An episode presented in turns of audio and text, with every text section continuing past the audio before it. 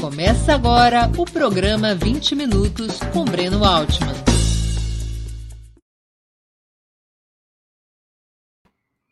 Bom dia!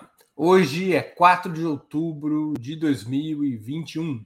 Bem-vindos a mais uma edição do programa 20 Minutos. Nosso convidado é Rogério Skylab, músico, escritor e ensaísta com 65 anos, carioca e torcedor do Fluminense, antes de abraçar a carreira musical, trabalhou como funcionário do Banco do Brasil por 28 anos. Formou-se em Letras e Filosofia pela Universidade Federal do Rio de Janeiro. Skylab possui vasta discografia, com estilo musical caracterizado pelo minimalismo e pelo ecletismo, e letras permeadas de mordazes alusões a cultura popular. Também tem dois livros publicados, um de sonetos, de poemas, o outro intitulado Lulismo Selvagem, ambos lançados pela editora Cotter. Também foi Skylab apresentador de televisão, entre outras atividades. Antes de começar a conversa, gostaria de pedir que façam uma assinatura solidária de Opera Mundi em nosso site ou se tornem membros pagantes de nosso canal no YouTube. A imprensa independente e Opera Mundi precisam da sua ajuda para se sustentar e se desenvolver. Também peço que curtam, que deem like e compartilhem esse vídeo, além de ativarem o sininho do canal. São ações que ampliam nossa audiência e nossa receita publicitária. Nossos espectadores e nossas espectadoras também poderão fazer perguntas ao convidado nas áreas de bate-papo das plataformas. Basta escrever essas questões nas áreas de bate-papo das plataformas. A quem as fizer no canal de Opera Mundi no YouTube, peço que contribuam com o super chat, com o super chat ou o super sticker. É um valor pequeno que nos ajuda a cada programa no financiamento do canal do Opera Mundi. Bom dia, Skylab. Uma honra ter sua presença no 20 Minutos. Obrigado por aceitar nosso convite. Não, a honra é minha. Eu venho te acompanhando já há algum tempo. O engraçado é que no, no, no Opera Mundi eu não, eu não cheguei muito a te acompanhar, não. Eu te acompanho, eu te acompanho mais, te acompanhei mais, né? Pelo, pelo 247, né? As tuas análises que você fazia sempre. Então, enfim, para mim é uma honra estar aqui contigo. Obrigado, Skylab. Skylab, você foi por 28 anos funcionário do Banco do Brasil. Você poderia nos contar um pouco da sua trajetória como funcionário dessa instituição? Como é que você foi parar no Banco do Brasil? Eu entrei no Banco do Brasil muito novinho, sabe? Bem novinho, eu tinha 18 anos quando entrei. E eu me lembro que na época é, eu, não, eu, não, eu não queria fazer concurso para o Banco do Brasil, minha mãe me obrigou, porque meu pai tinha falecido recentemente, né? então precisava trabalhar, né, cara? E eu nunca fui, eu nunca gostei de trabalhar, principalmente nessas áreas de comércio, mercado, banco, essas coisas assim, sabe, cara? Sempre tive uma certa resistência, né? Então, eu sempre brinco com isso, eu sempre falo, eu fiz de tudo para ser reprovado, eu não queria passar. Eu me lembro que na véspera do concurso, eu fui a uma festa, bebi, então eu dormi quase nada, amanheci, fui fazer a prova de má vontade e, e acabei passando, cara. Acabei passando e, e como eu passei mal, né, passei lá nos últimos lugares, me, me obrigaram a, a, a, ir trabalhar no interior do Brasil, sabe? Porque senão eu não iria, naturalmente.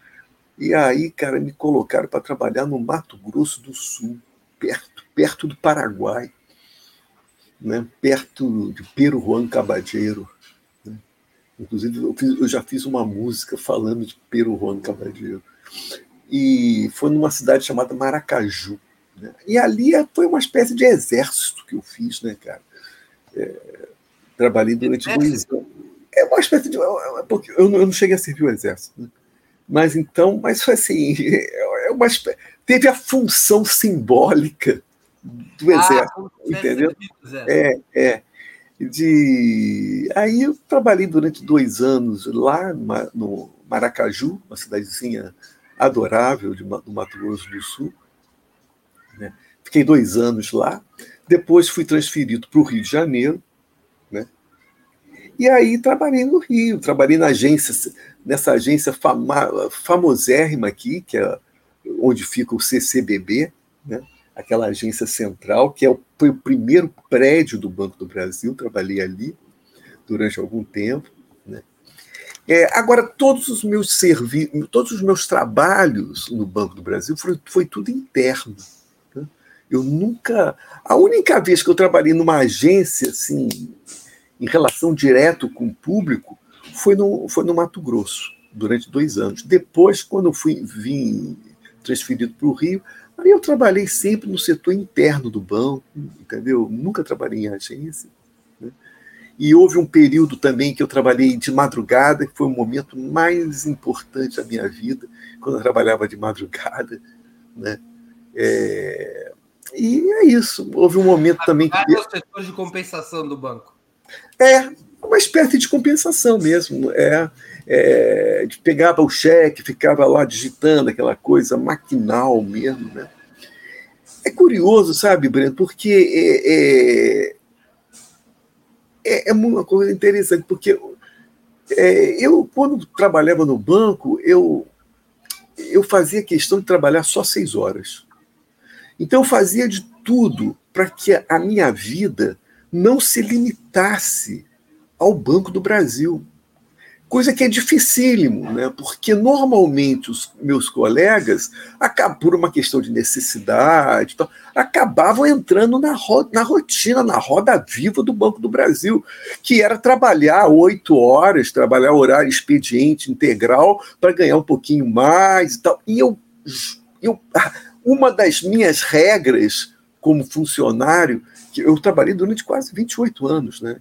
É, 20 anos. Aposentou no Banco do Brasil? Eu aposentei no Banco do Brasil. É, uma das, das regras que eu me impus foi o seguinte: trabalhar apenas seis horas. Entendeu? Apenas seis horas, para poder organizar meu tempo do, durante com as outras atividades que eu queria fazer. Entendeu? Então, essa foi a sensação. Apesar de ter sido muito prazeroso, e foi muito prazeroso, porque através do banco, eu consegui financiar o meu, a minha discografia. Porque você sabe, fazer disco não é barato, entendeu? É, fazer disco com, com o mínimo de controle de qualidade que eu queria ter sobre os meus trabalhos requer grana, né? estúdio, bons estúdios, né? Bons técnicos, bons músicos, né? É, é, isso, isso requer grana, cara. Entendeu? Se você não está dentro da indústria, que foi uma outra característica minha, eu nunca fiz parte da indústria, né? eu nunca fiz parte da indústria fonográfica, eu sempre trabalhei à margem da indústria. Né? Para isso, você tem que ter bala na agulha, né, cara? Porque senão você não, não vai investir, não vai conseguir investir no seu trabalho. Né? Você literalmente então, foi buscar dinheiro no banco. É, foi, exato. O banco, para mim, foi muito importante nesse aspecto. Né? Tinha seis horas apenas, eu organizava essas seis horas e o resto eu ia fazer o meu trabalho. Né? Eu me lembro, eu me lembro que eu saía do banco, uma das, durante um bom tempo na minha vida foi essa.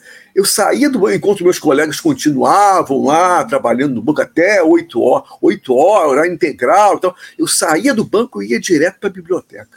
Isso era, Agora, esse, esse era a minha, minha rotina. Hein? Com esse teu esforço minimalista no Banco do Brasil, você chegou a ser promovido? Não, eu não, não, promovido não. Eu fui promovido como era a promoção na época, era por tempo de serviço, né?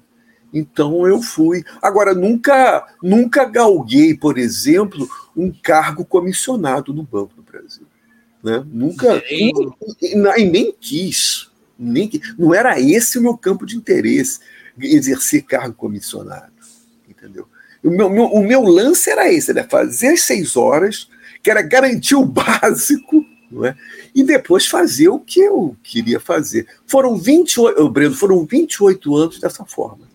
Isso que é disciplina. Vem cá, e você participava do movimento sindical bancário? Não, eu não, eu não fiz parte dos quadros é, do, do, sindicato, né? mas acompanhava sempre, tinha pessoas que eram ligados. Esse, esse rapaz do desse partido PCU, como é que é? PCU, PCU né? Ciro Garcia. É o Ciro Garcia, o Ciro Garcia trabalhou comigo. O Ciro Garcia trabalhou assim ao meu lado.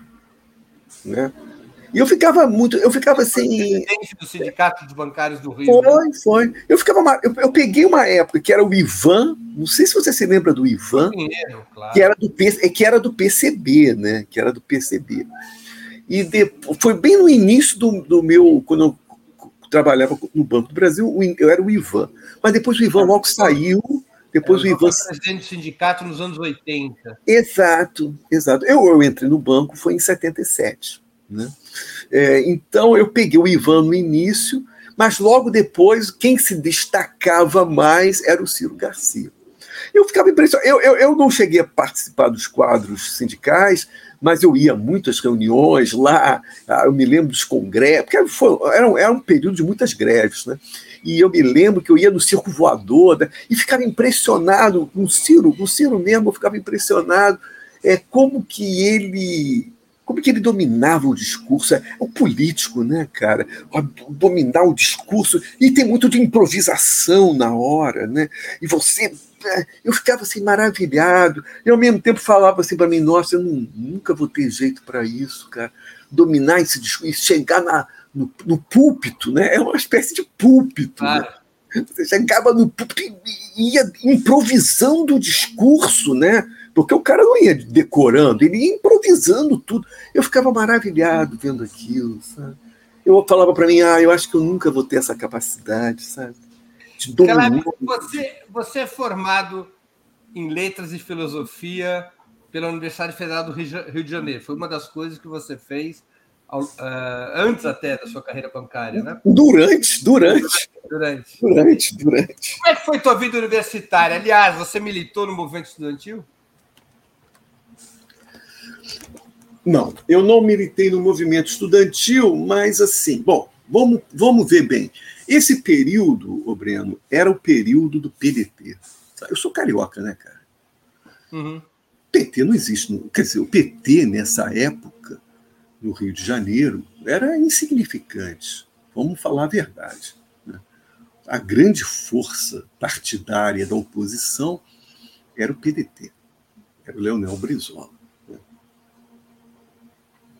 Então, é, na, na universidade, eu, eu, eu cheguei a, a ter algum, alguma, algum flerte né, com o PDT, é, mas, a, mas eu não fiz parte do quadro é, da UNE, né, da União Nacional dos Estudantes, nada disso, nada disso. É, é, mas é isso, eu era ligado, eu era mais ligado ao PDT nessa época. Né? É, PDT do Leonel. Inclusive, inclusive, nessa época, a gente tinha uma rixa com o PT, né? A gente tinha uma rixa com o Lula, né? Então, e a gente queria muito que o Brizola. É... A gente fez de tudo, né, cara? Porque era uma coisa muito louca. Nessa época, essa época era que 80, década de 80, né? final 89, as eleições do Collor e tal. Eu, eu, eu, sempre digo isso, eu fiz até uma música falando sobre isso, uma música chamada O Preto do Brizola. Porque quando você ia é, nessas, nessas grandes manifestações do PDT, os discursos do Brizola, é, para quem não sabe, é, eu não diria que eram como o Fidel Castro, mas eram muito longos. Né? Eram, eram nossa, era um discurso, o discurso do Brizola era três, quatro horas, né? e Finelândia toda tomada, muito cheio, né? Porque era o partido, o PDT no Rio de Janeiro era um partido de massa, pô. Né? Como é que era essa música, o Preto do Brizola? Dá uma palhinha pra gente. Ah, é, como é que é? Ai, meu Deus do céu, tá no. Tá no só, só, o disco tá no. Tá no, no primeiro volume da trilogia do Cu, que se chama O Rei do Cu. Né? O disco se chama O Rei do Cu. Né? E essa música se chama O Preto do Brizola.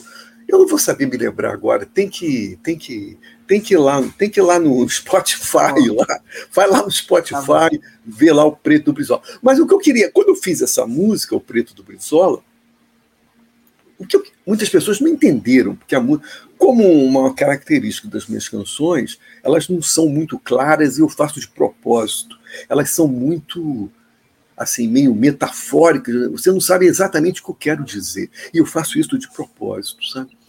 É, a, minha, a, minha, a minha música e a minha poesia, a letra da poesia, não está ligada à crônica. Né? Por exemplo, a tradição Chico Buarque, eu sou fora dessa tradição Chico Buarque, da crônica. Né? Não, meu trabalho não está ligado à crônica.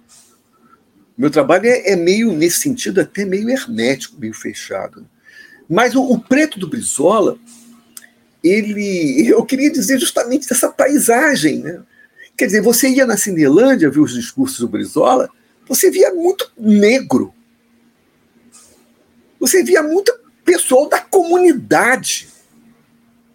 Você está me entendendo? Esse era um problema que eu nunca, nunca conseguia compreender, porque muitos anos depois, é, já com o PT, né, com Haddad, essas coisas todas, você ia às manifestações, cara, você não via muito. Você via mais classe média. Você não via muito negro. Isso talvez seja uma observação bem é, insignificante, mas parece aparentemente insignificante, mas não é não. Isso é uma questão para a esquerda. Né? o preto foi desaparecendo. Pelo menos, pelo menos, nas, no, na, nos comícios que eu ia ver do PT no Rio de Janeiro. Quer dizer, tradicionalmente, tradicionalmente, já nessa época de 89, década de 80, o PT no Rio de Janeiro era predominantemente universitário. Né? Era predominantemente branco branco universitário. Né? Quem tinha esse o suor da comunidade era o, era o PDT. Né? É, e, enfim, o, até hoje no PT, agora no, no Haddad, em 2018, quando eu ia ver muitas coisas ali, eu, ainda sinto falta desse suor da comunidade que estava nos comícios do Brizola em 89. Você está entendendo o que eu quero uhum. dizer? Me conta uma coisa. Uhum. Como é que começou a tua trajetória musical e que trilhas você foi percorrendo enquanto transpirava no Banco do Brasil tuas sagradas seis horas. Você, antes de entrar no Banco do Brasil, já era músico ou isso foi uma coisa Não. que foi despontando depois? É, eu, eu, eu sempre digo, eu fui um dos músicos mais tardios. Eu iniciei a minha carreira artística de uma forma muito tardia. E isso tem um sentido positivo e tem um sentido negativo. Né? É, tem um sentido negativo porque eu poderia estar mais presente antes, né? Eu comecei, eu lancei o meu primeiro disco com 28 anos, cara.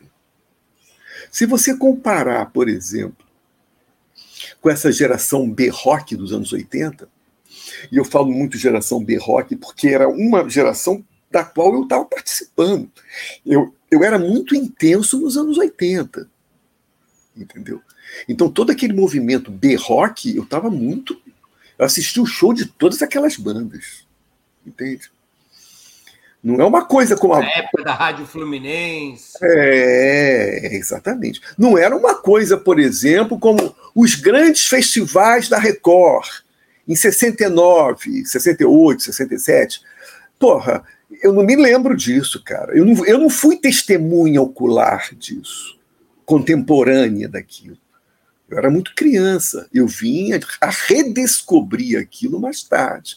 Eu não sou da geração do Chico, do Caetano. Eu sou de uma geração posterior a essa. Então, o que eu vivi, o que eu fui testemunho ocular, foi da geração dos anos 80, da qual hoje eu tenho sérias críticas a essa geração. Né? Então, quando eu, é, uma geração, eu, é uma geração que chega a ter o Roger. Que chega a ter o Lobão. Né? Roger Lobão, né, cara? Roger Lobão. Lobão que foi uma pessoa, num determinado momento da minha vida, muito generosa, porque é, eu tinha lançado o Skylab 5 e o Lobão tava, não estava nessa época. Nessa época ele não tinha nada com o negócio de anti-PT, nada disso. Não tinha nada disso. E, e ele estava lançando o, o, projeto dele, que é de uma revista chamada Outra Coisa, que começou a, ser, a circular, nas, a, vend, a ser vendida nas bancas de jornais pelo Brasil inteiro. E, o, e, e, ele levantou a campanha contra a assinatura, os, a questão do, dos discos assinados. Né? É, quer dizer, é, o artista não tinha, é, a, a, a, a, indústria fonográfica não era transparente, sabe? Quanto que o artista vendeu realmente, quanto que, sabe? Isso não era transparente, né? E o Lobão levantou uma campanha né, violenta contra isso. E a revista Outra Coisa, nesse aspecto, foi muito importante. E, e, e em cada número da revista, ele colocava no, na sua. Na sua na, encapado na sua revistinha é, um artista independente. Né? Então foi, me lembro que foi Benegão, Vander Wildner, né? Eu me lembro essa turma toda. E ele um dia me chamou para colocar o meu disco Skylab 5 dentro da revista. Né? E eu, ok, para mim foi muito importante, porque deu uma visibilidade. É, a revista era vendida no país inteiro. Nessa época, Lobão não tinha esse negócio de anti-PT, não. Não tinha, esse é negócio, é, não tinha nada disso, não, entendeu? E, e, e, enfim, naquele momento também eu estava lançando um, um, livro de poesias, que, é, que esse é um, foi meu primeiro livro de poesias, pela editora Rocco. Que é o Debaixo das Rodas do Automóvel? Debaixo das Rodas de um Automóvel. E a, e a editora, é, uma coisa que eu até eu, eu sou contra isso, chegou para mim e falou: Rogério, você não quer arrumar uma pessoa pública para escrever um prefácio do seu livro? Entendeu? Isso é horrível, né? Você tem que chegar para a pessoa pública falar assim, pô. E a única pessoa que estava mais assim perto de mim na época era o Lobão, por causa disso, por causa da revista. Me lembro que nessa época a gente a gente fez um show juntos, é, organizado pelo DJ é, Maurício Valadares. E aí eu falei, pô, Lobão, tu quer escrever um prefáciozinho desse livro de poemas? Ele falou, claro, naturalmente. E escreveu um prefácio muito bonitinho, legal, bacana do livro. Saiu, em, saiu, né? Saiu pela Rouco. E, enfim, entendeu? O Lobão foi muito generoso nesse aspecto, né? Só que com a passagem dos anos, o Lobão foi se transformando, né, cara? Ao ponto de um dia eu vê-lo fazendo lives com o Olavo de Carvalho. É curioso, é, é curioso isso, porque é, é, curioso isso, porque hoje ele critica o Olavo de Carvalho, né? E, e é evidente que toda, todos os todos os arrependimentos são bem-vindos. Mas eu, esse, Breno, essa questão dos arrependimentos também é uma coisa meio estranha para mim, sabe? Porque naquela época, quando ele apresentava essas lives com o Olavo de Carvalho, para mim estava claro e transparente que o Olavo de Carvalho era uma embromação, era um charlatão. Estava claro para mim isso. Eu já escrevia, era um charlatão nessa época, sabe? Essa época é o quê? Ou muito me engano, essa época ainda era da Dilma. É, a Dilma estava no, no governo, no poder. Eu já dizia, esse cara é um charlatão, não estou entendendo o Lobão de forma nenhuma. Depois do Lobão, agora recentemente, eu, eu, eu depois discordei, eu, eu entendo o arrependimento, mas, mas como um arrependimento? Sabe, é, é aquela coisa é, do impeachment da Dilma, entendeu? E o cara votar no Bolsonaro. É, o arrependimento é ótimo, é maravilhoso. Será sempre bem-vindo arrependimento. Mas estava claro aquilo ali. Entendeu? Então, esses arrependimentos, assim, para mim, é. Sabe? Porque o grande lance, você, como cientista político, deve saber. O grande lance é você antecipar. Você sabia, claro, que. Não, o, o, se há algo do qual não se pode criticar o Bolsonaro, por exemplo, é esconder o que sempre pensou. Sempre pensou. Eu tava, e não, e você, como cientista político, devia saber muito bem que o impeachment da Dilma iria dar o que está dando.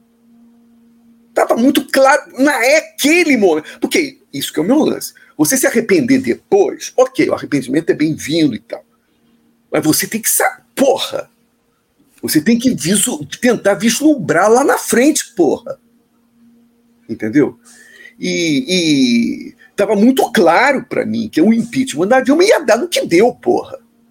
Óbvio que ia dar. Será que o Lobão não estava percebendo isso, porra?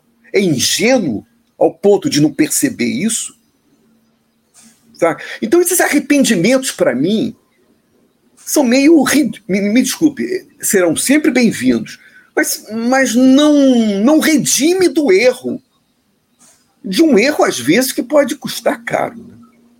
Skylab, além do, do Debaixo das Rodas do Automóvel, você escreveu Lulismo Selvagem, que é um livro, podemos dizer, mais ensaístico. Do que, que se trata esse livro e o que, que quer dizer lulismo selvagem? É, sobre o lulismo selvagem, a gente tem que ver a gênese dele, como se deu. Eu não sei se você chegou a acompanhar algum programa, algum programa que eu fazia no 247, chamado Desentrevista, né? Uhum. que era um programa que eu tinha com o, o Conde. O Conde, Gustavo Conde. Né? E era uma vez por semana eu apresentava esse programa, que era no início era falar sobre os temas. E era, eu me lembro que, que era bem nas vésperas das eleições de 2018, sabe? E eu já vinha escrevendo alguns textos para o 247. Né? Aí eu tive a ideia, pô, vamos fazer então um programa baseado no texto. Eu escrevo o texto para o site e durante o programa, gente, uma vez por semana, né? A gente o texto era uma vez por semana, a gente discute aquele texto, né? E, e foi assim. Escrevi o primeiro texto, escrevi o segundo, escrevi o terceiro. E o programa estava indo muito bem, estava maravilhoso, o programa estava dando certo. Dizem, o Gustavo diz, eu não acredito muito, mas o Gustavo me, me confirma isso, isso, e ele fala que é verdade. Que o Lula na prisão adorava ver esse programa. Via pelo. Não, não dava para ver pela internet, uhum. né? Ele fazia primeiro. É, gravava e mandava para ele, adorava esse programa. E, cara, e assim, em determinado momento, o Breno, eu reparei o seguinte: epa, um texto dialoga com o outro. Esse outro dialoga com o outro. Esse já, porra, isso aí é uma coisa orgânica. Isso dá um, isso dá um livro, né? E aí eu falei com o Gustavo, Gustavo, eu acho que eu vou fazer um livro nesse negócio. O Gustavo falou com a Cota, depois que terminou o programa, já tinha lá mais de 18, 20 textos, né? E, enfim, aí falou com a Coter, a Coter, através do Salvio, né? O, a Coter bancou, que quis fazer, e o livro saiu, tá aí o Lulismo Selvagem, né? E foi assim, a, a gênese do, do, do, livro foi, foi dessa forma. O que te foi, fez de músico, escritor e ensaísta, ou seja, você foi ampliando sua, sua linha de ação. É, Agora, agora, agora o, o Breno, é, não que tenha sido uma coisa nova. Eu, eu é, esse site Educação, Edu, né? Esse site de textos de Edu, né? E tal, é, é, eu venho publicando há muito tempo. Mesmo no meu blog, eu venho publicando textos há muito tempo. Né? E Você também textos... apresentou um programa no Canal Brasil chamado Matador de Passarinho, onde é. entrevistava diversas figuras do underground, do mainstream. É, sempre misturando experiências, linguagens. É, o que, era esse programa? Esse programa foi no Canal Brasil. Né? Eu, na verdade, eu não queria fazer entrevista, sabe? Eu, eu tenho uma bronca com entrevista. Eu, a entrevista se tornou a grande panaceia da mídia. Sacou? É, e, e, e, isso daí invadiu todo, todos os poros da nossa sociedade, ao ponto de outro dia, quer dizer, algum tempo atrás, eu estava estudando na biblioteca, na biblioteca da PUC, que era eu estudava diariamente ali, e terminados meus estudos, eu saí da biblioteca e um estudante da PUC chegou para mim e falou: Ô Rogério, é, eu queria terminar o meu curso com um trabalho sobre. escrevendo sobre o teu trabalho. Mas eu queria fazer uma entrevista com você. Aí eu falei, puta, cara, entrevista. Aí eu, aí, porque, porque eu, eu, eu, Breno, na minha vida, não sei, a gente pode até conversar. Eu, eu levei a vida toda fazendo entrevistas, sabe? no Jô, eu, eu, teve muita. Todo lançamento dos meus discos foi tudo. Era, era sempre no programa do Jô, sabe? E era uma entrevista boa. Então, eu levei a, a, minha vida toda fazendo. E eu, eu acho um. Assim, é, não é que eu acho um saco, virou uma coisa preguiçosa, ao ponto, até dos estudos acadêmicos, você terminar um curso fazendo uma entrevista sobre. Entendeu como é que é? Eu falei para o rapaz, rapaz, olha aqui, é, é, vou te dar uma sugestão. Ao invés de você fazer uma entrevista sobre o meu trabalho, ou sobre mim, conversando, mergulha sobre o meu trabalho. Crie uma interpretação. Entendeu? A entrevista virou, virou essa panaceia. Então, eu quero dizer que eu sou um cara crítico em relação à entrevista e não queria fazer o Matador de Passarinho como entrevista, não, de jeito nenhum. Mas não adianta. Aí, quando fomos, é, gerou a ideia de fazer o Matador, fomos conversar com a direção da emissora, a direção caiu nessa. Caiu nessa coisa que eu queria fugir, mas não teve jeito. Agora, eu me orgulho muito das entrevistas no Matador de Passarinho. Tive entrevistas geniais. Elza Soares, Arrigo Barnabé, Luiz Tati, Jartes Macalé. Né? Eu, assim, cara, Haroldo Barbosa. Né? Cara, assim, eu tenho o maior orgulho dessas entrevistas. Amir Radar, nossa, diretor de teatro. Porra, eu tenho o maior orgulho dessas entrevistas. Né? Mas, enfim, é, é isso. A mídia, a televisão é ca cada vez mais entrevista. É entrevista, é entrevista. O Matador do Passarinho teve três temporadas em que anos mesmo?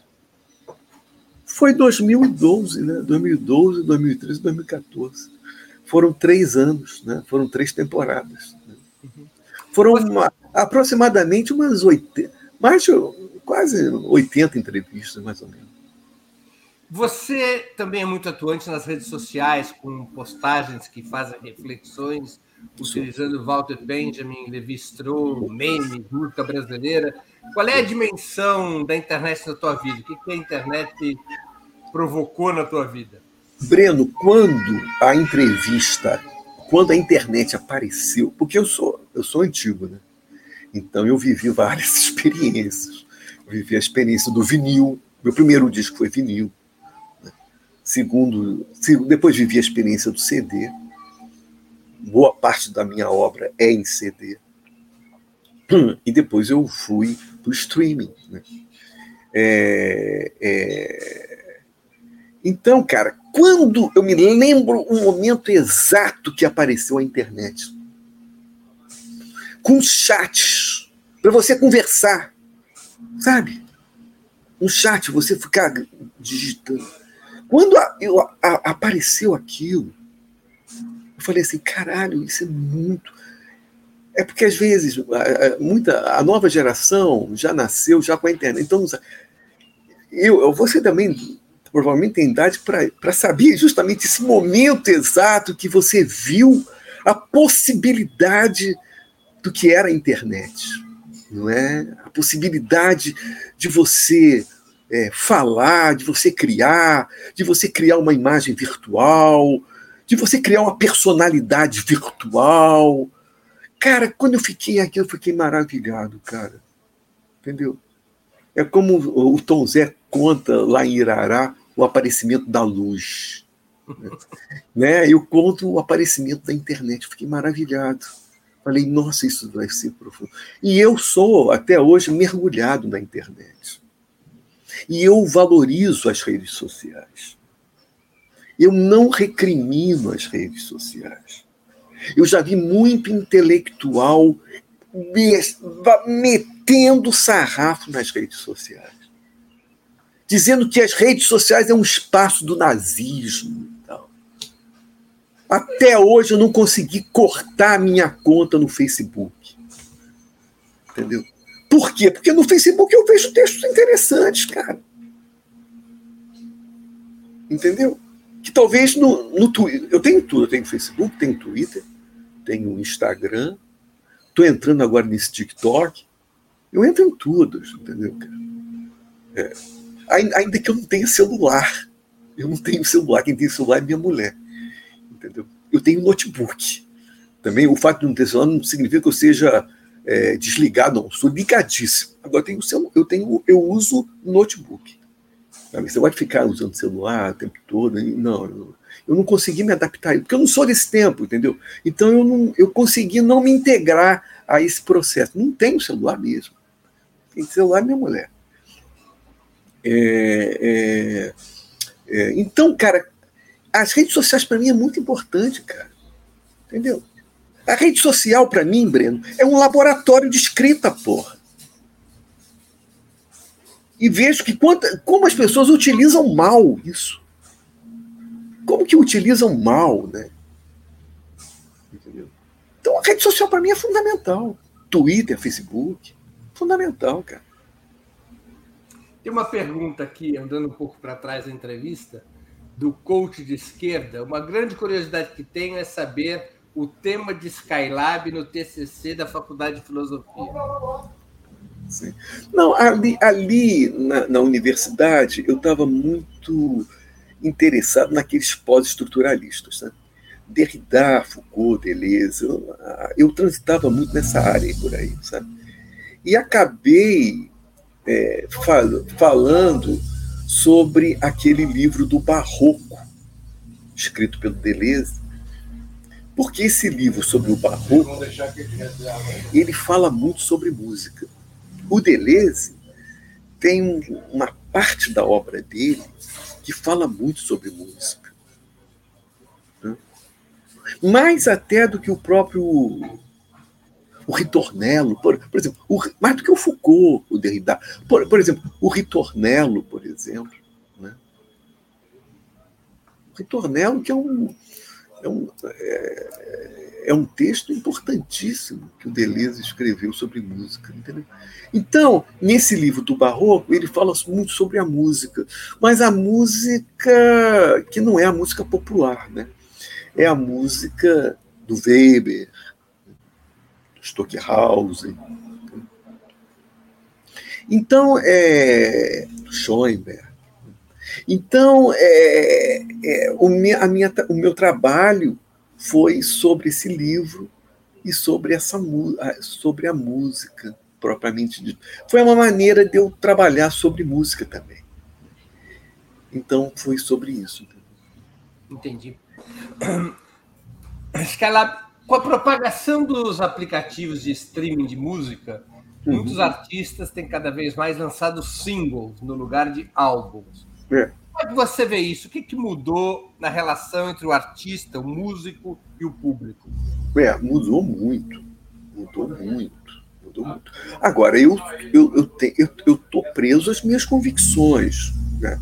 Por exemplo, eu não abro mão da ideia de álbum. Eu não abro mão disso. O álbum é muito importante para mim, né? Do que essas, essas, essas faixinhas pequenas que a pessoa coloca uma música só e, né? A ideia de álbum é muito importante. Né? né? A ideia de. Porque o álbum é que nem um livro, porra. É que nem um filme. você vai articular alguma, você vai articular alguma coisa ali. Por que, que aquela é a primeira música do álbum? Tem um sentido. Porque aquela outra é a que termina o álbum. Tem um sentido. Entendeu? Então, para mim, a ideia de álbum, eu vou morrer com essa ideia. Entendeu? Ainda que eu reconheça a importância no YouTube de você lançar esses que você falou, esses songs, né? Esses, esses, essas faixas, uma faixa só, tá? Colocou lá uma faixa lá, né? Porque você, ao mesmo tempo que você vai fazendo uma campanha de publicidade, chamando a atenção para o álbum que você vai lançar futuramente, né? Aí você pega uma faixa do álbum e coloca lá isoladamente ali. Como o rádio fazia historicamente. É, é, exatamente. É. Mas eu, é isso que eu quero te dizer. É, apesar de eu valorizar o álbum, eu estou totalmente aberto. Outro dia eu estava conversando com uma menina e a menina me deu uma bronca. Sabe? Falou, pô, Rogério, você, pô, você vai lançar o álbum completo no YouTube? Você não percebeu até hoje que quando você coloca o álbum com todas as músicas, todo... cara, a, vis a visibilidade não vai ser a mesma. Você tem que lançar separadamente as faixas, um dia depois uma outra faixa, porque aí vai me dando uma aula sobre isso. Sabe? Eu aprendo muito com esse pessoal, novinho, então aprendo muito. Falei, porra, cara, mas para mim a ideia de álbum é importante pra caralho. Eu não sabia que lançando separadamente faixa por faixa, um dia seguinte uma outra faixa, vai aumentar, não sabia. Mas aí eu comecei a fazer isso, né? Não, quer dizer, eu não abri mão, deixei o álbum todo lá, completo, para a pessoa ouvir. E agora estou lançando separadamente, faixa por faixa, porque aumenta a visibilidade. Entendeu? Você vai aprendendo isso com, com, o pessoal, cara. Você aprende isso. Você aprende tudo isso com esse pessoal, que às vezes você nem conhece é, pessoalmente. Por exemplo, a capa, você não sabe, você não sabe, a capa do Lulismo Selvagem foi de um garoto que, me, que assim, espontaneamente me mandou pela internet a imagem do Lula, meio, meio Lula, meio eu, assim. Eu olhei essa capa e falei, pô, caralho, muito boa, cara. Aí eu falei, você me autoriza eu colocar isso como capa do meu livro? E ele é um cara que me acompanha na música, né? Ah, tudo pela internet, entendeu, Breno? Tudo pela internet. O que eu quero te dizer, em outras palavras, é que às vezes a esquerda custa entender isso. Entendeu o que eu quero dizer?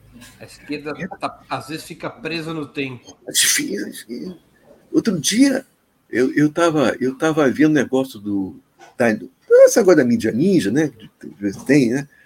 Tava aparecendo nos programas lá em Portugal, sabe? Que eles estavam fazendo lá em Portugal.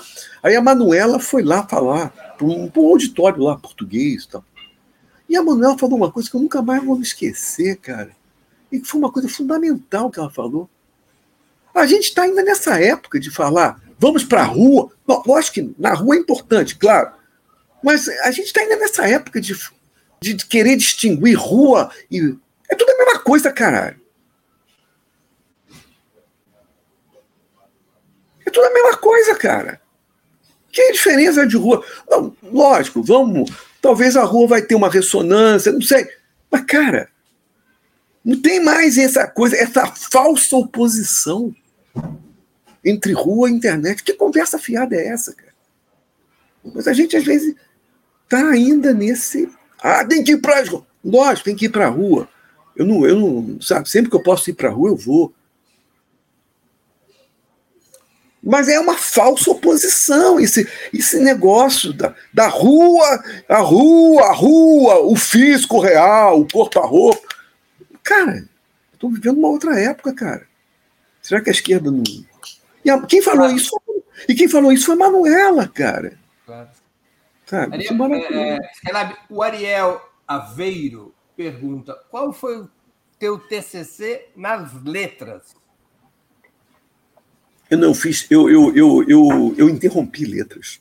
Eu fiz letras na Avenida Chile, um barracão da Avenida Chile, na UFRJ, né?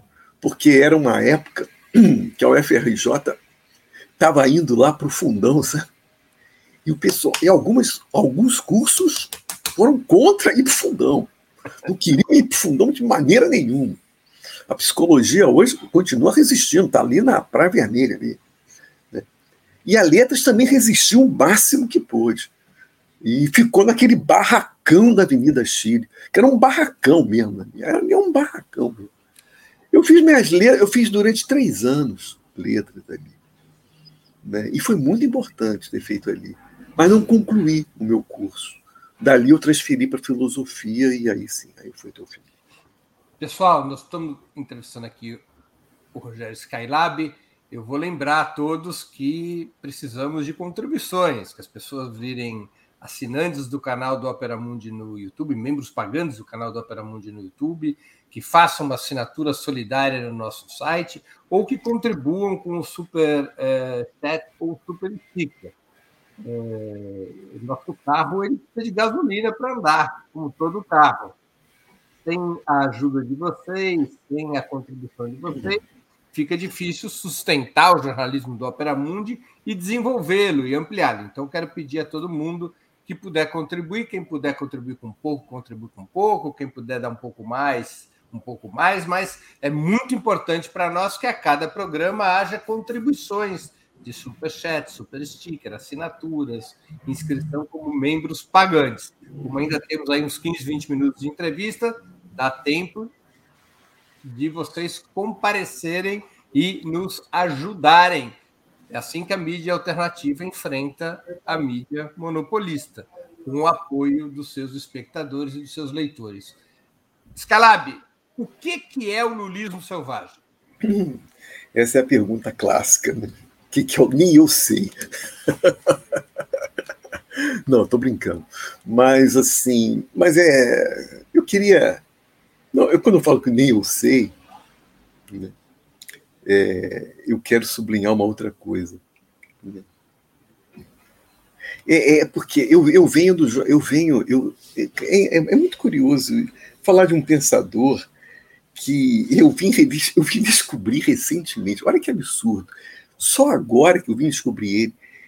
E, cara, quando eu descobri ele, o Breno, eu fiquei impressionado. Falei, caralho, tenho falado isso durante anos. E como tá tendo consonância, né, cara? Nunca, eu nunca tinha lido ele. Quer dizer, eu o conhecia, porque ele é famosérrimo. Jorge Bataille. Famosérrimo. Uhum. Mas eu nunca li, porque, enfim, né, acontece isso. De repente, quando eu comecei a ler, eu fiquei maravilhado. Né? O Jorge Bataille, cara, inclusive, é, é um cara que talvez a gente possa pensar acabou caindo muito naquela crítica a Nietzsche né, do irracionalismo. Né? Mas é um crítico da razão. Né? É um crítico da razão. Estou falando isso porque eu acho que isso permeia o dualismo selvagem. Né? É, até na própria organização do livro. Né? Porque, se você perceber bem, é, os estudos acadêmicos, por exemplo, né, um artigo uma tese, né, o, que, o, o que predomina é, é aquele formato clássico. Né? Você tem uma ideia, E você vai desenvolver essa ideia. Você vai amarrar essa ideia nos longas páginas. Você vai amarrar para fortalecer aquela ideia. Você vai criar uma narrativa para fortalecer aquela ideia inicial. Cara, é, essa é a perspectiva clássica racional. Né? O dualismo selvagem vai na contramão disso. Turismo Selvagem tá, tem como parceiros grandes pensadores, como um dos principais é o Nietzsche, que desconfia da razão. Né? Então, a própria organização do livro foge dessa perspectiva acadêmica de você ter uma ideia central e você desenvolver essa ideia né? Você criar os argumentos para tentar até no sentido até de uma perspectiva de convencer o ouvinte, né? No fundo tem isso também, né? a questão do convencimento. Né? O Lurício Selvagem não tem nada disso. Até a própria organização dele. Eu comecei o Lurismo Selvagem, eu quis começar o Lurismo Selvagem, até nas fontes. Até as fontes fogem dessa perspectiva acadêmica, né? que eu conheço bem porque eu passei por ela. Né? É, o, o, primeiro texto é uma entrevista da Glaze para o Juca Kfouri, logo após a derrota do, do, do Haddad logo após a vitória do Bolsonaro. E eu analiso a, a entrevista da Gleisi. Logo depois, eu vejo uma entrevista do Sarfatli para o Capital, né? Para a revista Capital, né? Carta Capital. Carta Capital. E, cara, eu. Opa! né, tentando deglutir aquela. Né? Então tá aí. Uma das fontes do lulismo selvagem é a mídia, é a entrevista na mídia. Outra fonte, por exemplo, teve um diretor, um jovem diretor de cinema, que fez um curta né, em que ele trata de todos os cineastas independentes que filmaram os movimentos de rua de 2013. A perspectiva de cada um. E o quanto há de subjetividade na perspectiva de cada celular. Né? O ângulo que você vai tomar, o que você vai querer pegar, é tudo subjetivo.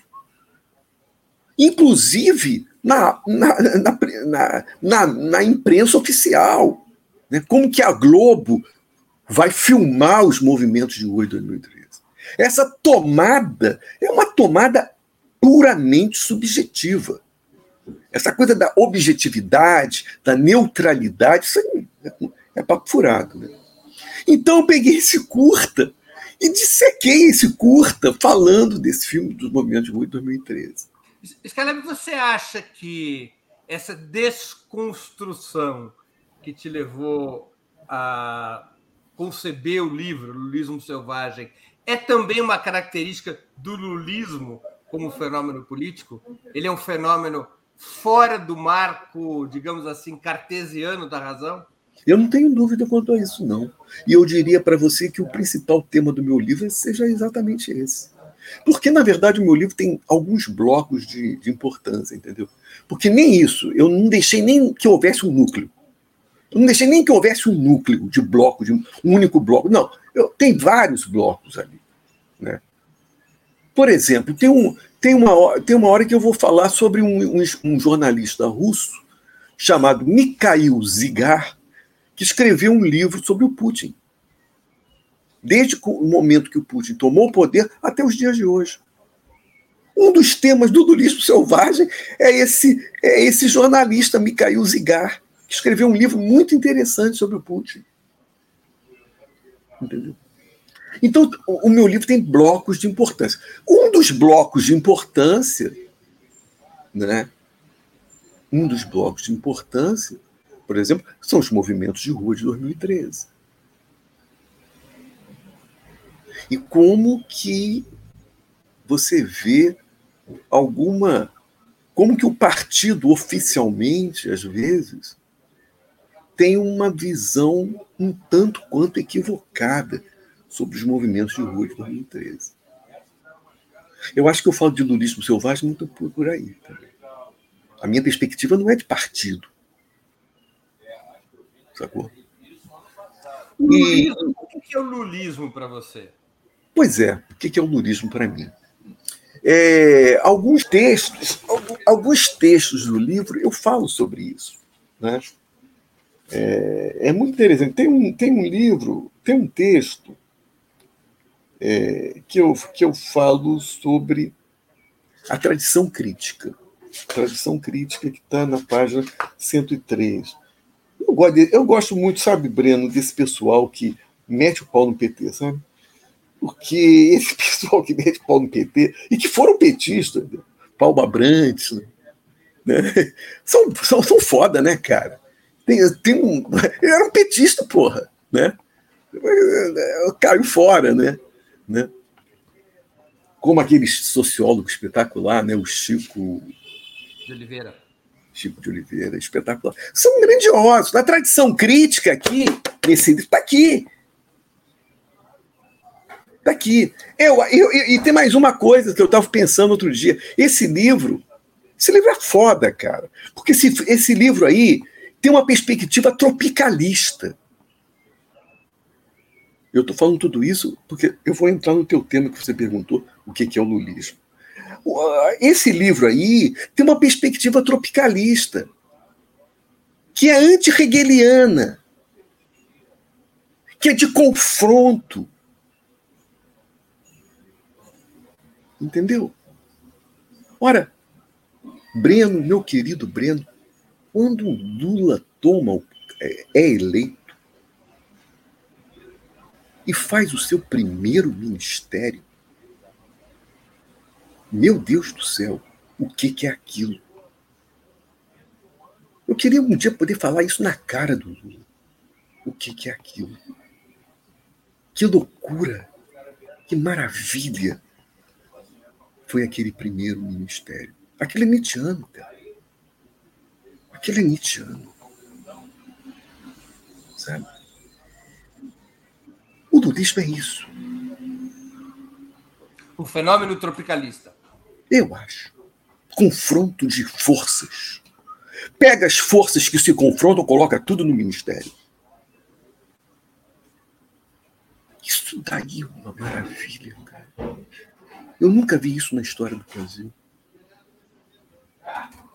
Eu não tenho dúvidas, meu querido Breno, que se Brizola estivesse vivo, e ele já tinha dado sinais. Lula é o Sacrinha, não é o Flávio Cavalcante.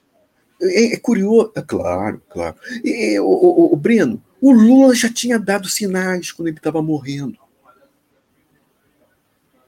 É claro que o Lula estaria. É claro que o Brizola estaria com o Lula, porra. É evidente hoje, se ele tivesse vivo. Você acha que o Brizola estaria com esse PDT aí que existe aí, pô? Você acha? Você acha possível isso? o, o Lula, o Brizola estaria com o Lula, cara. Já no o final da vida dele. O bolsonarismo também é um fenômeno tropicalista? Não. Não. Não. Por quê? Porque o, o, a prática bolsonarista é anti isso que eu estou falando. De colocar em confronto. Não, cara. Ele quer separar. O Lula trouxe para o ministério trouxe para o Planalto todas as forças em oposição. Isso não existe na história do Brasil. O bolsonarismo é anti isso, é o contrário disso. Né? É, é, é prova... antitropicalista. Provavelmente, e provavelmente seja, provavelmente tenho quase certeza, o governo mais medíocre da nossa história. Não tem dúvida quanto a isso. O governo mais medíocre da nossa história. É menor é um pensamento menor. Eu fico impressionado como um pseudo-intelectual possa chamar o seu ideólogo de filósofo. Isso é uma outra coisa que eu nunca consegui entender. Esse apresentador que se diz intelectual é um pseudo-intelectual. Foi entrevistar o Olavo e eu chamava de filósofo. Calab, qual é a tua opinião sobre outros personagens petistas, como Fernando Haddad e Dilma Rousseff? Fernando Haddad, eu sempre falo, é biscoito fino. Fernando Haddad é biscoito fino. Né? Existe esse, essa, essa gravadora, biscoitos fino, biscoito fino na música. Uhum. O Haddad é um biscoito fino. Né? Poxa, é um luxo, cara. O Caetano Veloso falava que era um luxo ter Fernando Henrique na presidência da República. Eu, digo, eu não digo nada disso. Eu digo é um luxo ter Haddad no Partido dos Trabalhadores. Isso sim, isso sim é um luxo. Isso sim é um luxo. Que, qual foi o outro que você falou? Dilma Rousseff. Hein? Dilma Rousseff. Ah, a Dilma, a Dilma é grandiosa, né? A Dilma é gigantesca, né, cara? Falar sobre energia, vai falar com a Dilma, cara. Tem alguém mais? Tem alguém mais capaz de falar sobre energia do que ela, cara? A Dilma é gigantesca, né? Dilma é gigantesca, cara. Aqueles últimos dias, ela indo lá para o Senado, respondendo o dia inteiro aquelas perguntas. Puta que pariu. Dilma é gigantesca, cara. Não tem nem palavras para falar da Dilma. Qual é a tua filiação política, aproximação ou afinidade? E qual você acha que deve ser o papel do artista nesse momento em que vivemos? Não, não eu, sou, eu sou ligado ao PT, pô. Sou ligado ao PT, cara. Sempre fui. Quer dizer, sempre fui. Eu era absolutista numa época. Mas num determinado momento, cara, a partir da eleição do Lula mesmo, cara, a partir dali, o que o Lula fez, o que o André Singer sublinha sobre essa questão. A questão do mapa da fome, alterou o mapa da fome. Lógico que o Chico Oliveira vai fazer críticas ao PT, ao Lula, capital financeiro internacional. Foi dócil. Eu entendo isso. Mas alterou o mapa da fome, caralho. E isso o André Singer sublinha isso. Eu sou ligado Você ao PT. Acha que o Lula é mais Foucault do que Marx? É. No meu livro, eu estava até lendo ontem, porque eu, eu ia porque há muito tempo que eu não leio o livro, estava lendo, relendo um, um, texto, que é um texto do Bruno Cava. Bruno Cava é um intelectual novo, sabe? E ele é bem liberal. Ele é, é antipetista, totalmente. Mas ele escreveu um, um texto muito interessante, que eu descobri pelo Paulo Abrantes, né? um pouco antes das eleições de 2018, Paulo Abrantes sublinhou alguns, fez, um, fez uma conferência lá na UERJ e sublinhou alguns textos, inclusive esse texto do Bruno Cava, que é o 18 de Brumário brasileiro, em que o Cava faz uma comparação entre a França né, do Napoleão III né, e o impeachment da Dilma. Né?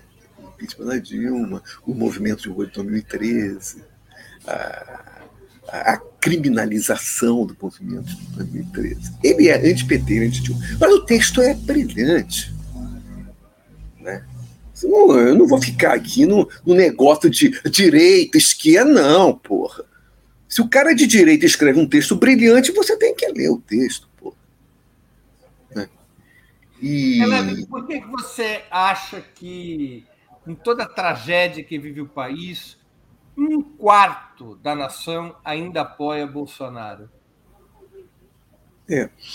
Quando você fala esses números atualmente tem tem cada vez está cada vez mais chegando ao ponto da verdade, eu diria. As pesquisas mostram que 22 a 25% dos eleitores uhum. votariam novamente em Jair Bolsonaro. É, então, hoje. Hoje. É, é um padrão de apoio ainda muito elevado. Da é onde é vem essa gente? É. Agora, é. Bom, vamos lá. É, é, quando você fala na vitória do Bolsonaro, você tem que avaliar, você tem que tentar entender os vários segmentos que deram essa vitória ao Bolsonaro. Né?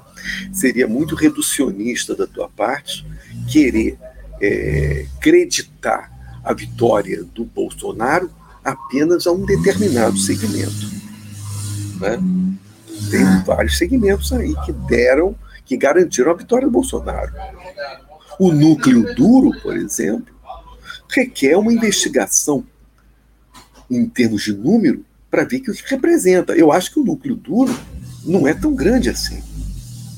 O núcleo duro é aquele que vai para o abismo com ele. Se ele falar, vamos para o abismo, vai todo mundo para o abismo. Esse está com ele. Não tenha dúvida nenhuma, o núcleo duro está com ele. Mas qual é a porcentagem desse núcleo duro? Não foi o núcleo duro que deu a vitória ao Bolsonaro. Né? O, outro, o outro segmento é o anti-PT, é o antipetismo. E eu tendo a pensar que esse antipetismo foi se diluindo. Outro dia mesmo alguém me falaram: o que é mais forte, o antipetismo ou o antibolsonarismo? Não tenho dúvida. O antibolsonarismo hoje é muito mais forte. Né? Como é que você vê o cenário eleitoral para 2022? Eu vou te falar o que eu falei há dois anos atrás. E é isso que eu te digo. Eu acho que o analista político ele tem que ter a, a perspectiva lá da frente. Eu vou te falar exatamente o que eu falo, falei há dois anos atrás. Essa eleição de 2022 só vai ter um turno. Um turno. É. Falo isso, já falei isso há dois anos atrás e continuo achando isso.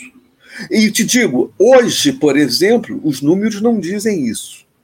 Mas até 2022 vão dizer isso.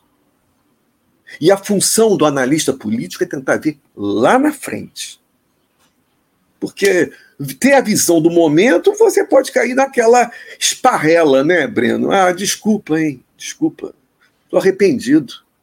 A, a, perspectiva do analista político é ver lá na frente, caralho. Né? Então, quando o, o, o, o, o Lobão, que ainda é antipetista, mas ele se arrepende de ter votado o Bolsonaro, critica o Bolsonaro, para mim, ok, está perdoado. a, é, a, desculpa, tá bom, é, é, importante você falar isso. Né? Mas o mais importante, ok, valeu.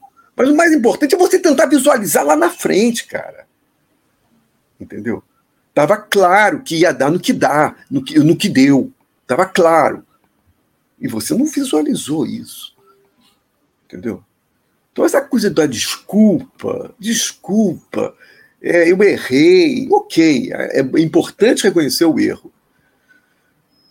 Né? Mas você tem que sabe, visualizar lá na frente. Política não é momento. Né? Hoje nós estamos falando de uma coisa. Eu, eu escrevi até uma coisa interessante é, nas minhas redes sociais. Um átomo correndo, um átomo bate no outro, um, é, uma, é um, uma polvorosa, é uma, uma, um desequilíbrio, uma instabilidade absoluta. Aí eu vou tentar tirar uma foto daquilo, uma foto do presente. Você está vendo? Você não está vendo porra nenhuma, cara. Entendeu? Então é isso. A questão da visão é justamente isso. Não é máquina fotográfica. Não é a visão do presente. É a visão desses átomos. Entendeu? Scalab, a gente está chegando no final da entrevista. Eu vou te fazer duas perguntas que a gente sempre faz para os nossos convidados. A primeira é qual livro você gostaria de sugerir aos nossos espectadores? E a segunda, qual livro ou série poderia indicar a quem nos acompanha? Bom, série eu não vejo. Série eu não vejo. Eu acho muito chato série. Não vejo série mesmo. Entendeu? Eu sempre digo isso. Eu, eu, eu me formei, Breno, com os grandes diretores. Entendeu? Então eu não vejo Breno. Não vejo Netflix, cara. Pode ser que o Netflix tenha alguma coisa boa. Já vi alguma coisa boa no Netflix. Mas é muito difícil. Eu não vejo série, cara. Entendeu? Eu sou, eu sou do filme de autor entendeu? Eu sou do filme, eu fui formado nessa perspectiva, do filme de autor. Então não posso valorizar muito essas séries, entendeu? Então, sério, eu não vou responder. Sobre filmes, eu vou falar sobre dois. Né, nós estamos pensando em rato, então vou falar sobre dois filmes que falam de rato. O primeiro é A Febre do Rato, do Cláudio Assis. Né? que é um diretor pernambucano. Eu sou apaixonado pelo cinema pernambucano, sabe, Breno? Sou apaixonado. É engraçado. Eu não sou tão apaixonado pela música pernambucana, não. Né? Ainda que reconheço algumas bandas importantes, como Nação Zumbi e tal. Mas eu não sou tão apaixonado pela música pernambucana. Mas eu sou apaixonado pelo cinema pernambucano. O cinema pernambucano é foda, cara. Né? É foda. Silêncio ao redor, sabe? essa turma toda. né? Kleber, né? Kleber Mendonça, né? cinema pernambucano é foda. Então, o Cláudio Assis é um dos principais nomes desse, dessa, desse, desse cinema, né? E, e escreveu A Febre do Rato. Eu, eu, gosto de todos os filmes dele, mas A Febre do Rato eu gostei muito. E um outro filme é A Erva do Rato. A Erva do Rato é do Bressani, entendeu? Que é outro cineasta maravilhoso, né? Carioca, né? Eu me lembro que num, numa entrevista que eu fiz com Cláudio Assis, no Matador de Passarinho, né? Uma hora então, o Cláudio Assis falou que esse o Rio São Paulo é o caralho.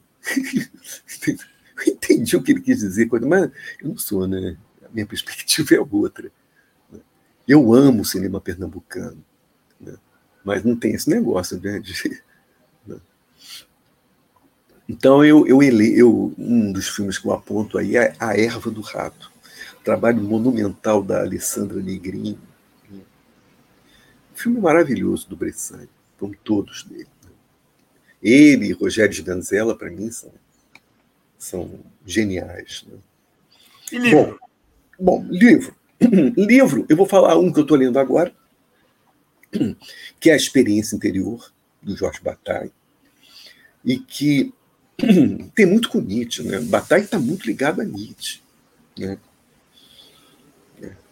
O Bataille é daquela primeira geração de franceses que trouxe o Nietzsche para a Europa, né? E a Foucault acha Bataille um dos principais pensadores do século XX. E o outro livro, ah, sim, o outro livro é de um, de um filósofo que morreu recentemente. Eu nem soube, né? Porque essa questão de morte tem essas coisas, né? A gente não, não sabe quem. Chama-se A Verdade da Democracia, do Jean-Luc Nancy. Uhum. Não, não, sei nem se esse livro existe em português, acredito que não. Eu li em espanhol, né? Mas esse. O filósofo maravilhoso, né? Começou seu, seus livros, uma obra imensa, né? começou seus livros falando sobre Lacan. Né? Tem um livro clássico dele sobre Lacan.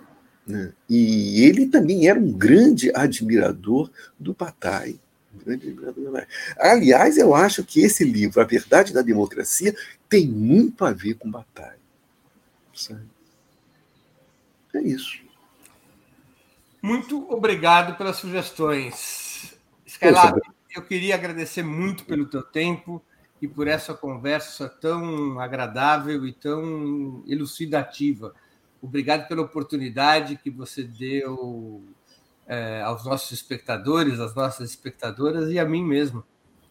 Eu, eu, te juro que eu esperava uma outra coisa. Não que eu adorei o programa, mas eu esperava falar mais sobre o dualismo selvagem, que a gente acabou falando. Né? E o dualismo selvagem é é, tem, é, é, impressionante, como eu te falei. Ontem eu estava lendo um capítulo, eu falei, porra, cara, que foda, né, cara?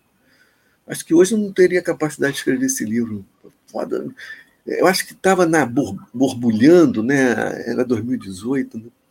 É, é, enfim, falamos pouco do Luiz Selvagem, mas foi bom porque deu um panorama, né? De tudo do que tem sido o meu trabalho. Né? E das tuas opiniões também sobre esse é. momento crucial do país. Agora, você também com isso não fez muito spoiler do livro e as pessoas que não conhecem ainda é verdade, é. vão poder comprar. É verdade. Porque se você contasse aqui todo é, o livro. É, é, verdade. Não é? As pessoas já vão falar, bom, já sei do que se trata. Não. É. Eu quero aqui dizer para as pessoas que comprem o livro Selvagem, da editora Cotter. É, o Cotter é um amigo meu, inclusive, temos esse amigo em comum, sabe, o Cotter comprem esse livro, acho que pode ser comprado no site da, da, da livraria, da, da, editora, nas livrarias, nas plataformas, nas livrarias físicas. Comprem o livro e leiam o livro, depois daquilo que vocês escutaram aqui da boca do próprio autor Rogério Skylab. Muito obrigado, Rogério. Obrigado, Breno. Um abraço para você e para todos que te seguem aí. Encerramos assim mais uma edição do programa 20 Minutos. Voltaremos a nos ver, a nos ver amanhã, terça-feira, 5 de outubro, às 11 horas da manhã, com outra edição do programa 20 Minutos Análise. Sempre às terças-feiras eu faço uma exposição, ou no 20 Minutos Análise, ou no 20 Minutos História. O tema de amanhã, depois do 2 de outubro. Farei uma exposição tentando apresentar um balanço das manifestações do último sábado e os dilemas da oposição a Jair Bolsonaro. Até lá, obrigado pela audiência de hoje e um grande abraço. Para assistir novamente esse programa e a outras edições dos programas 20 Minutos, se inscreva no canal do Opera Mundi no YouTube. Curta e compartilhe nossos vídeos, deixe seus comentários. O jornalismo de Opera Mundi é mantido com o seu apoio. Faça uma assinatura solidária em www.operamundi.com.br. Com um pequeno valor mensal, você nos ajuda no desenvolvimento de um jornalismo independente e de qualidade. Obrigado pela audiência e até a próxima.